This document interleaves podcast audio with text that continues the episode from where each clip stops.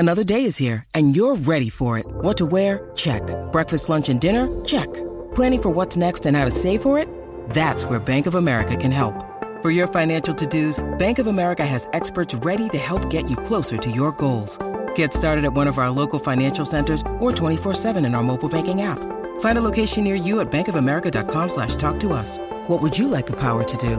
Mobile banking requires downloading the app and is only available for select devices. Message and data rates may apply. Bank of America and a member FDIC. Escuchas el chiquilín. Yadira Rentería está con nosotros con la información de espectáculos. Adelante, mi Yadi, feliz día. Muy buenos días, soy Yadira Rentería. Vámonos con los chismes de la chula. Oigan, les platico que Bad Bunny hace historia. Se ha convertido en el artista que más ha recaudado en una gira. Estamos hablando de 435 millones de dólares. ¡Wow!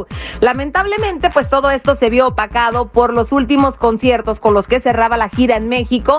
Acuérdense que fueron clonados. Es más, hubo duplicidad en estos hasta en tres ocasiones. Un solo boleto duplicado tres veces. Imagínense la gente que fue fraudeada con esta situación, donde las autoridades siguen investigando y han prometido que a los que puedan comprobar que compraron legítimamente el boleto les van a regresar su dinero más un 20%. ¿Y qué pasó con la gente que viajó desde lejos y no pudo entrar al concierto? Ojalá tengan una respuesta. Oigan, los abogados de Pablo Lyle están sumamente decepcionados con la jueza y sobre todo el que no hayan querido hacer un nuevo juicio. Ahora dicen que van a buscar por lo menos que se le dé una fianza, que pueda salir bajo fianza y apelar también pues la sentencia que le pueda ser dada en el mes de febrero. Ahí incluso en videollamada cuando se estaba haciendo todo esto en la corte estuvo la familia de él, tanto sus hijos, su esposa como su papá y creo que es una situación muy dura y muy difícil para todos ellos.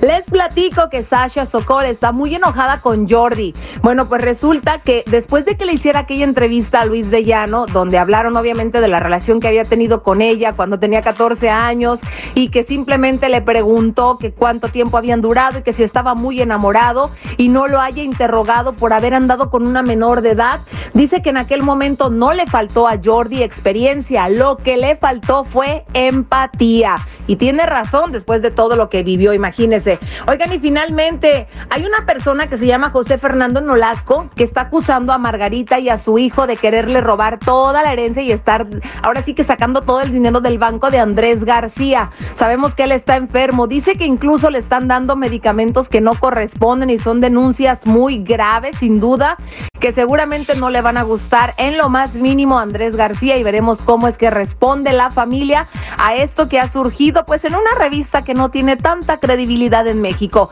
Estos son todos los chismes. No olviden seguirme en mis redes sociales, Yadira Rentería Oficial, en TikTok e Instagram. Regresamos con ustedes a la raza. La raza.